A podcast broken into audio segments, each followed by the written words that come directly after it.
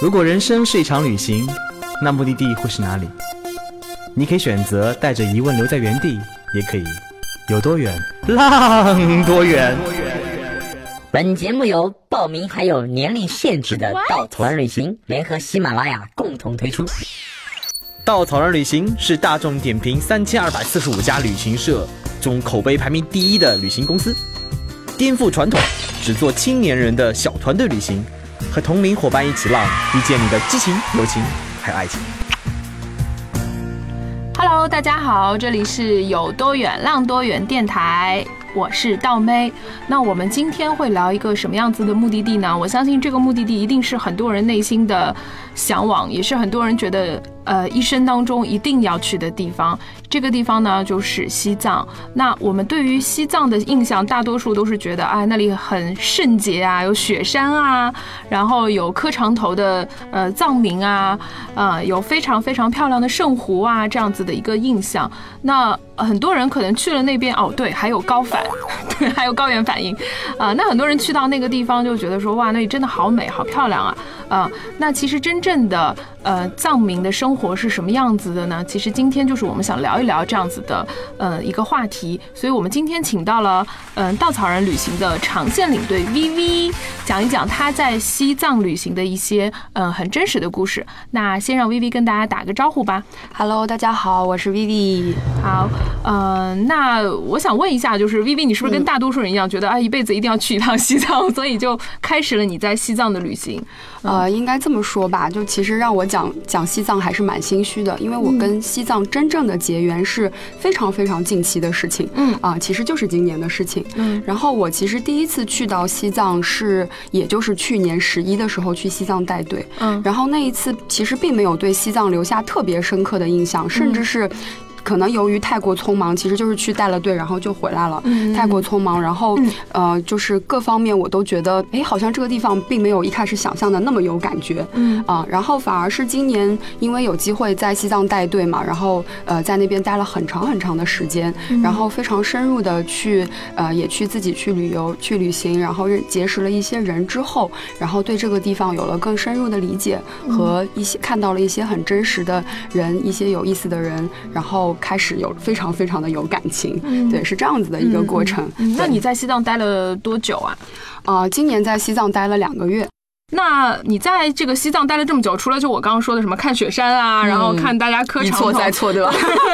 对，然后看各种错是吧？什么羊卓雍错呀、纳木错啊这种，呃，也是大家都会去，然后会第一印象想到这些地方。除了就是你会在那里看这么漂亮的风景之外，你还做了一些什么呢？呃，其实是一个蛮蛮巧合的一个机缘，就是呃，原本是在呃，因为带队中间空出了非常长的时间，嗯，然后我就希望能够在西藏有一个深入的旅行，然后就。是在计划目的地的时候，就是挺有意思的，就是在清理完杀人的时候认识了一个朋友。对，那这个人他他是长期住在拉萨的，然后呃他有一个身份，他是一个公益组织的志愿者。嗯，那刚好在我非常空闲的这段时间，我们就有机会聊起来，聊起来，然后聊聊聊，他也觉得我是个很有意思的人，或者是怎么样，然后他就这么夸自己，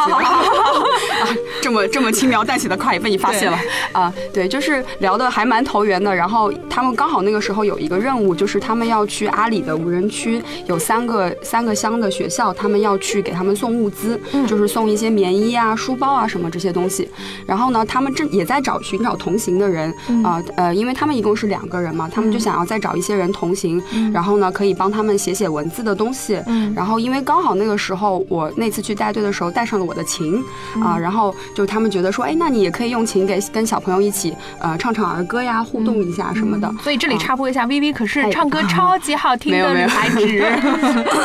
嗯，对，这时候要谦虚一下，嗯，对，然后就是这样子的机缘吧，然后呃，大家就是一拍即合，就说好，那就不要去考虑其他的行程了，就去阿里吧，嗯，对，就是这样子。哦，那我也知道，其实阿里是呃藏区相对来说比较艰苦的地方，而且其实是到那边也是比较呃没有那么的方便，也是旅行者其实比较少去的，或者旅行团比较少去的地方。呃，是的，就是其实如果真的是一个呃纯。看风景的旅行的话，那可能还有一些相对来说比较正常的路可以走。但是因为我们是去做公益，然后我们去到那些乡，就是真正的无人区，我们数屡屡次在这个无人区迷路，因为它就是已经没有路了，就是在荒野里面开。然后我们找路的唯一的方法就是手机的那个导航是完全不能使用，然后手机信号也是时有时无，所以我们找路的方法就是看着地上的车轮的印子，然后顺着那个电线杆的方向，然后循着那个方向再去找路，然后再看电线杆，就是反复这样子，然后就摸索着去找到那个我们要去的那几个乡的位置，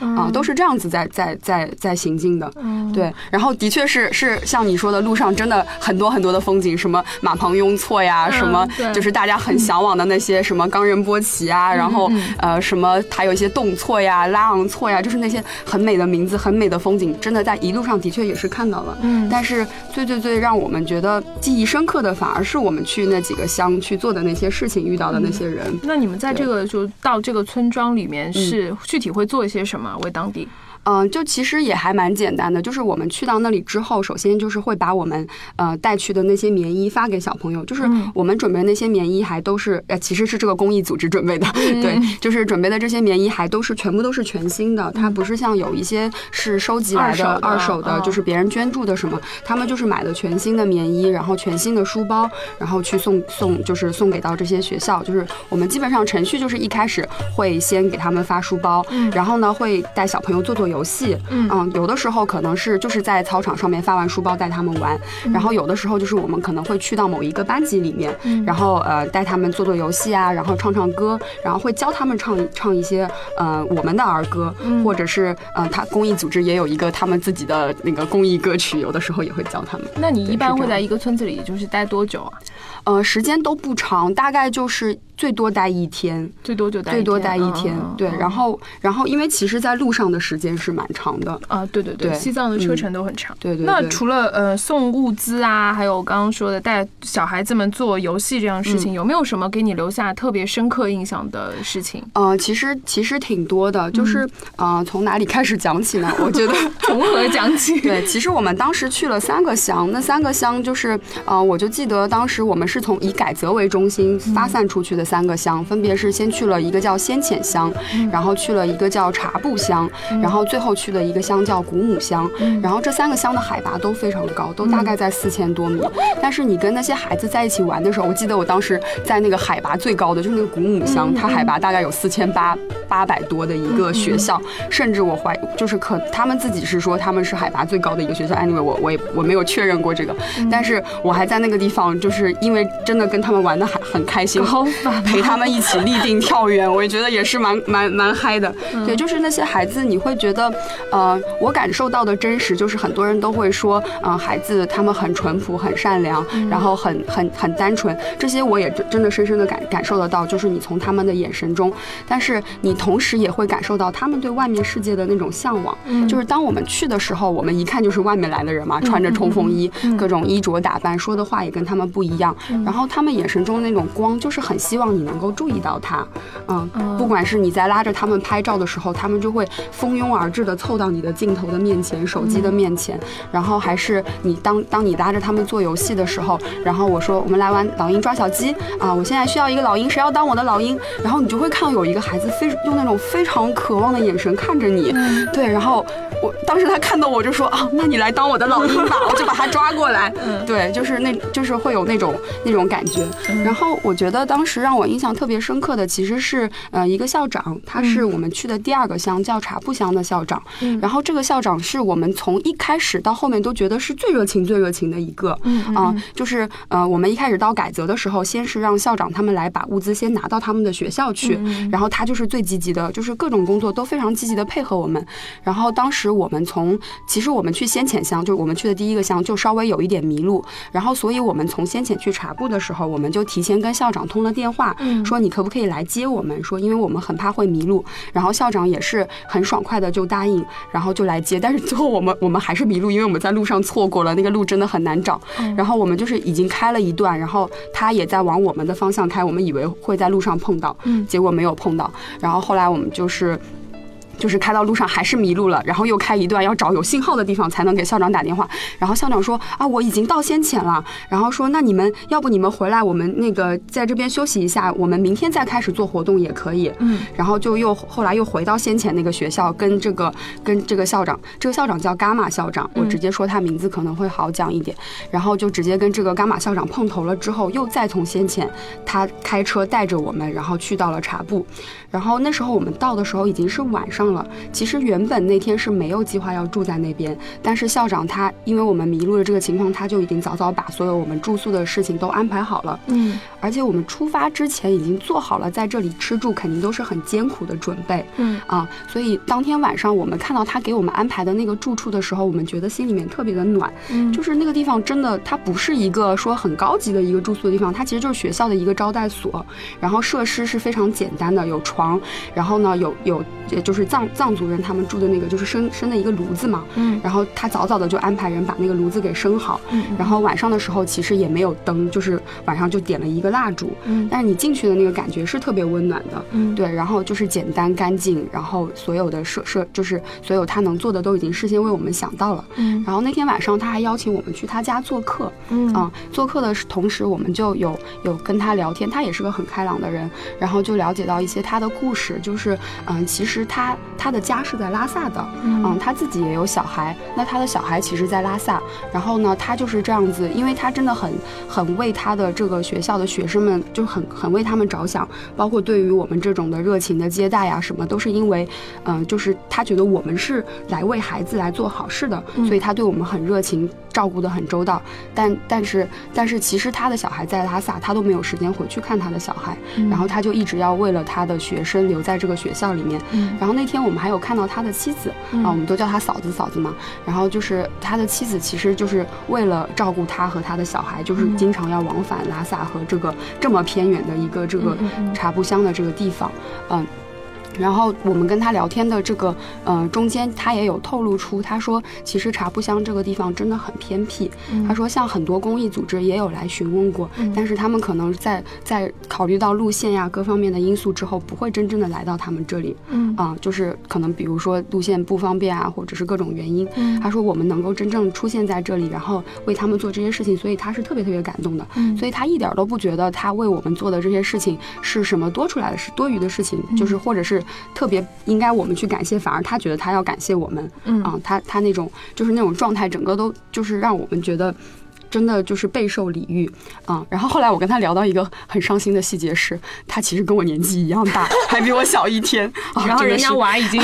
真的是深深的受伤打酱油了。对对对对对对，啊对。后来我们有去到，就是呃，你其实再去看那几个学校，就是像有一些学校，比如说像古姆乡的学校，就每一个校长其实对我们都是，嗯，都是蛮蛮蛮招待的，就是很热情，对我们都很好，然后还会给我们送哈达呀什么。但是你看到每一个学校的情况。真的不一样。比如说，我们去到那个海拔最高的学校，原本我们以为那个学校可能会是条件最艰苦，然后设施最差的一个学校，其实反而不是。就是因为他们的那个地理位置，反而有很多的公益组织愿意去帮助他们，导致我们走进那个学校的时候，我们看到有一些设施非常的现代。然后有的小孩用的那个书包其实也是捐的，我们后来有问也是捐，有的书包还是拉杆箱书包，你知道吗？顿时我们看我们送的书包啊，有点拿不出手。对，就是嗯，就我我想说的那个。真实的状况有的时候并不是像跟我们想象的，真的会很多时候是不不一样的。嗯嗯，对，嗯。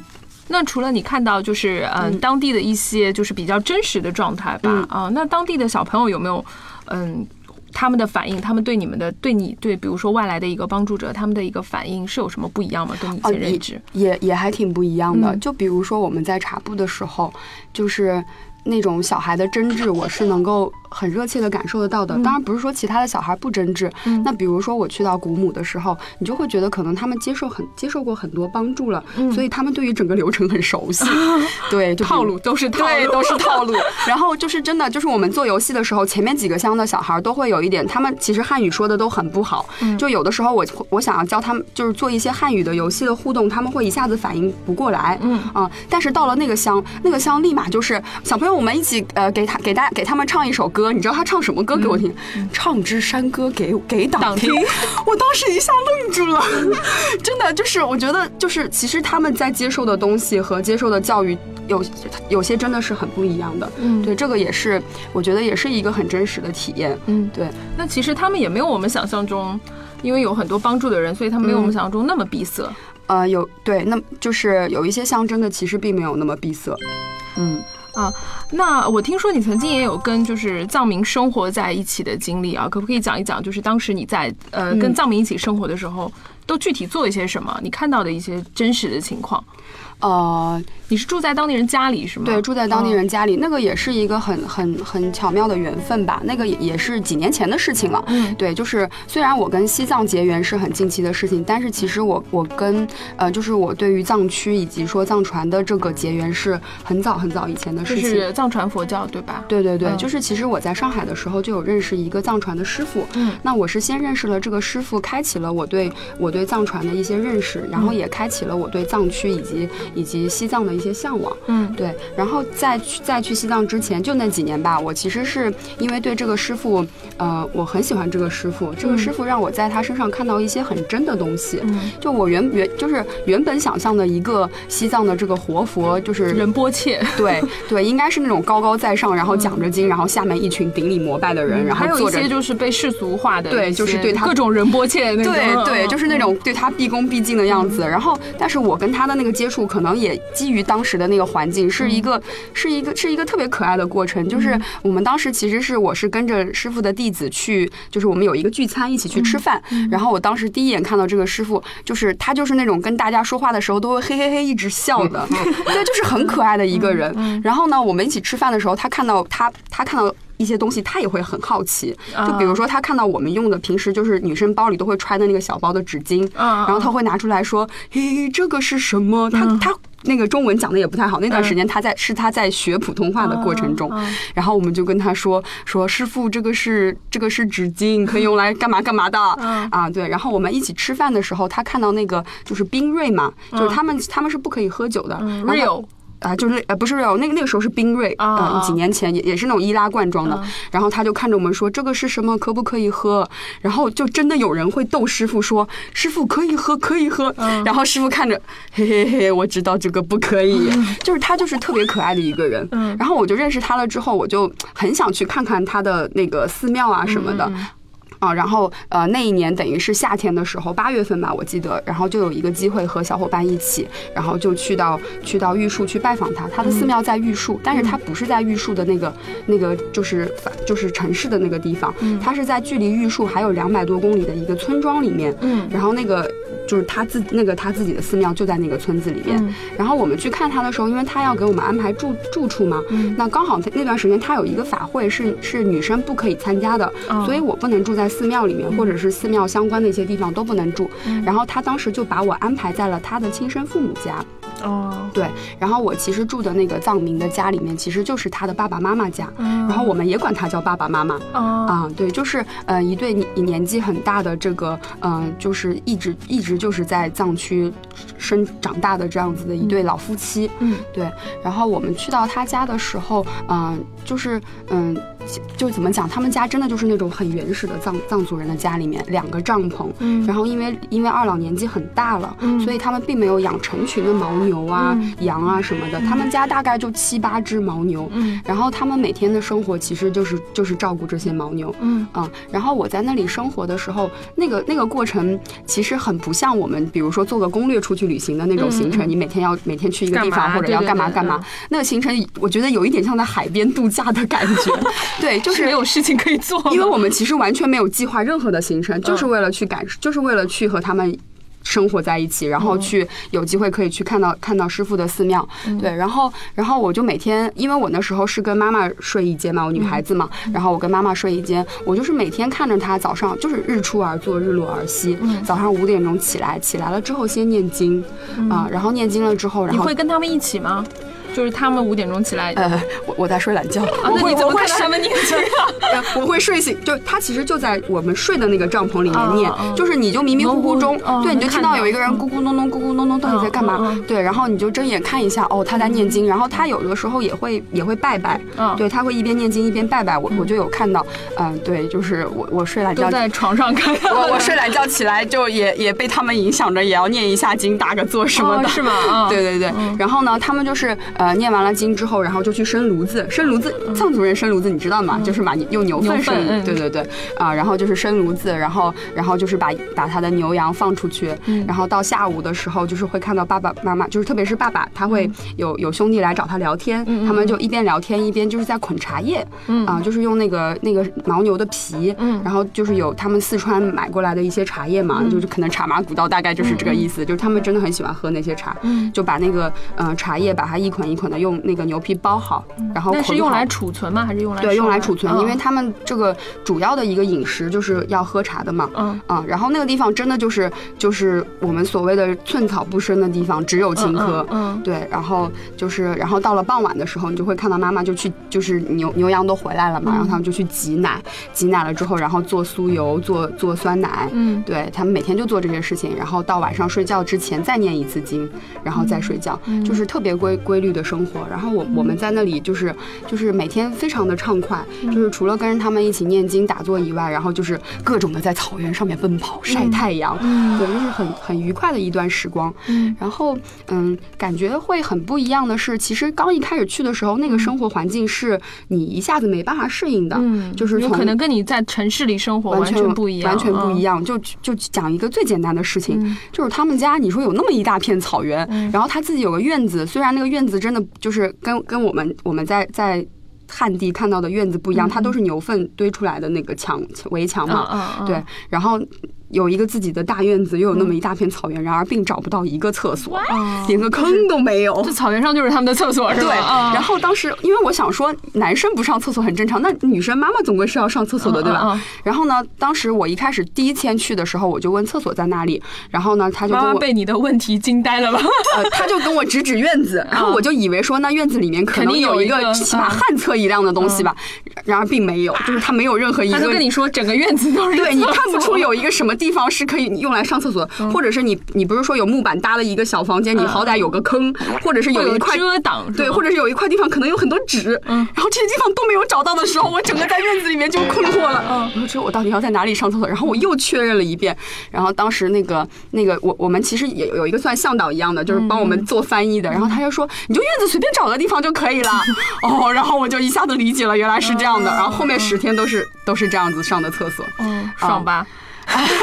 习习惯了就好，对。然后后来什么，包括在那个那十天，其实都是没有办法洗澡的，啊对，没有办法洗澡。我我后来呃回来的时候，跟很多人讲没有办法洗澡这件事情，很多人觉得不能接受。嗯但是你其实可以去想象，那个地方山清水秀，空气干净，其实对，没有那么脏，就是你上海才脏嘞，对你并它并不会像你在上海真的十天不洗澡 那么那么难受的感觉。嗯嗯对，嗯。所以那个时候，我记得好像你去的时候应该是七八月八月份八月份的时候，八月那是上海比较比较热的时候。嗯嗯，但是那个地方我知道它肯定会很舒服，啊，对，因为它那里其实没有像上海这么酷暑，像我们现在这样子的一个状态。超级爽，超级爽。对，就是，嗯，应该怎么说呢？就是，嗯，其实我我回来之后有有一个特别特别大的一个感触啊，就是在我去之前，我觉得那个地方可能是一个呃生活很，呃怎么讲，就感觉那里的人民生活很贫困，然后可能他们会觉得自己的生活很不如意，嗯。啊、就是就像很对很穷又又没有电没有电视没有任何的娱乐，嗯。然后又手机又完全没有信号，那嗯。十天是手机是完全没有信号的，嗯啊、那那就就是到底能干嘛呢？然后然后好像感觉那里的小孩都没有钱上学，也没有玩具，也没有玩具，对，然后就是那种啊，这里的人感觉好像生活在水深火热之中。就以前以前不懂事的时候，真的会有有这种感觉，嗯。啊，但是你真正去到那里的时候，你就觉得哇，这才是真正的生活，嗯，就是你每天在那个草原上有这么大一片天地，让你可以去徜徉，然后去奔跑，然后我可以每天安排我的时间，我今天想去爬个山就去爬个山，嗯，然后我明天不想爬山就不爬山，那个高反那个那个高原爬山还是蛮累的，对，然后那种那种生活的那种那种自在，然后你可以把自己融入在这个这个环境里面，然后你觉得那里的人他们的生活也很。也很简单，也很满足。嗯，对，包括说我后来了解到说。嗯，小孩真的不是没钱上不起学，是他们的教育方式就是小的时候要把小孩送送到寺庙里面去念经的。哦，对对。然后那段时间我就记得我我后来有看到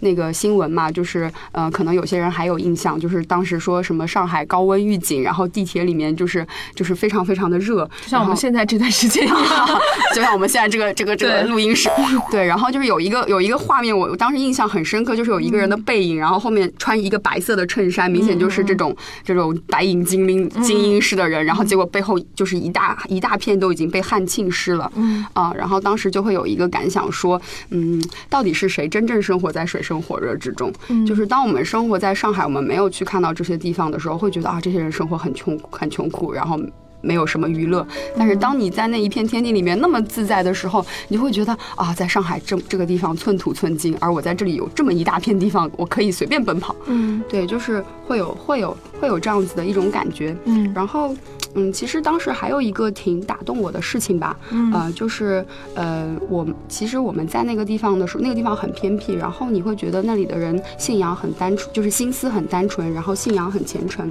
嗯，然后可是呃，有一天其实是有一天，因为因为一些情况，我们要去到镇里，然后就是去采购一些东西嘛，嗯。嗯，然后去采购一些东西，然后我们去到了镇里，然后你到镇里，镇里就是一个人人口稍微比较聚集的地方，嗯，然后你就会看到很多年轻人在那里打桌球，嗯，啊，然后你就会去思考说，那这些，假如说有一天这这里的人，嗯，他们接触到外面的世界，是不是还是能够这样子的心思单纯，信仰虔诚，嗯，然后我觉得这个其实当时心里面是有一个问号的，嗯，因为你看到那些年轻人的状态的时候，你会觉得他们也对外面的世界非常有向往，嗯，包括说我们。后来碰到一个从外面回来的年轻人，叫索南，嗯，他就是那种你会觉得他有满脸的骄傲，会跟你讲他在外面的世界看到了什么，然后那些年轻人会是很羡慕的状态，嗯，对，所以就是嗯，我们常常在说，呃，我们对于西藏有很多的向往，我们要去感受那里的这种这种这种伟大的信仰，这种这种信这种。状态吧，但是，但是其实真正去到那里的时候，你会看到一些很真实的情况。嗯啊，当然，我觉得，嗯，就是我我我没有这个要去去评价他的意思，但是我觉得这个就是所谓的真实。嗯，我觉得也是相信你去过了，然后看到了，你才会有这样的理解啊。如果嗯，假如只是看看风景，或者只是看看到磕长头，然后被这样子的行为打动，我觉得不去深入的去看到真实的状态，然后不去深进行一个很深入的思考，我觉得可能，呃，对于这样的想法，可能也没有那么深刻。因为我自己去西藏也去了几次，然后，呃，当然我们也会看到那些什么磕长头的呀，然后很有很纯净的宗教信仰的一些人，呃，但是我我的想法是。呃，正是出于也许啊，也许是因为他们这个地方相对来说比较的封闭，因为毕竟就像你说，他没有手机，然后没有那么多的娱乐设施。但是年轻人一旦走出去之后，他会很向往外面的世界，因为我觉得这是人的本能。是对，那是不是还能保有这么的纯净的宗教？嗯，我觉得的确是一个打着问号的事情。而且我觉得我们也不做，嗯，就像你说的，我们也不对这件事情做任何的评价，我们只是陈述一个真实的状态。啊，但是我觉得有一点很重要。就是我们不要去刻意的去想一些目的地它应该是什么样子的，对对，而是应该呃不要给它贴上一些标签，对，而是应该真正走进去，然后看到。呃，他们的一个状态，而且甚至于，我觉得在一些你可能之前贴了标签，你觉得它应该是一个什么样子的地方，但是真的当你走进去，会发现跟你想的完全不一样，而且你能够接受它。作为一个城市人，你在那里生活，你可以接受它，嗯，可能跟你完全不一样的一个生活状态。我觉得正是因为呃有了旅行，我们才能有这种嗯更加包容的心态吧。否则，我觉得一直困在上海，可能我们觉得我们过得还挺好的，是吧？是的，是的，对对对啊，然后一直觉得说别的地方肯定很穷。穷的，是吧？其实也不一定哈。嗯，其实无论你是，我觉得今天讲的这个话题不一定它会发生在西藏，也有可能发生在任何一场旅行当中。呃，如果不论你是想去哪里，想去西藏也好，然后想去新疆也好，想去欧洲也好，想去非洲也好，我觉得旅行这件事情的意义并不在于你去到哪里，我觉得在这个过程中你会思考一些什么，然后你看到了怎么样一个真实的状态，嗯，才是能够更加促进我们去成长的一个最好的一个途径。我相信，如果硬要说什么旅行的意义的话，我相信这可能是。呃，旅行的意义之一吧。嗯，好啦，那今天我们的节目还是比较走心的，可能讲到西藏，大家都会比较带着一种比较嗯这个端正的心态哈。啊，那今天我们谢谢 Vivi 跟我们分享了他在藏区在西藏生活还有旅行的一些经历啊。那我们希望有更多的人，如果你有这样的向往的话，你也可以去到西藏嗯，那今天我们的节目就到这里啦，谢谢 Vivi，谢谢大妹，拜拜，拜拜。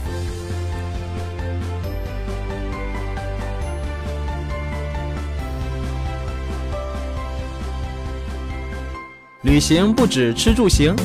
更不只是买买买。我们不说攻略，不灌鸡汤，时常走肾，偶尔走心。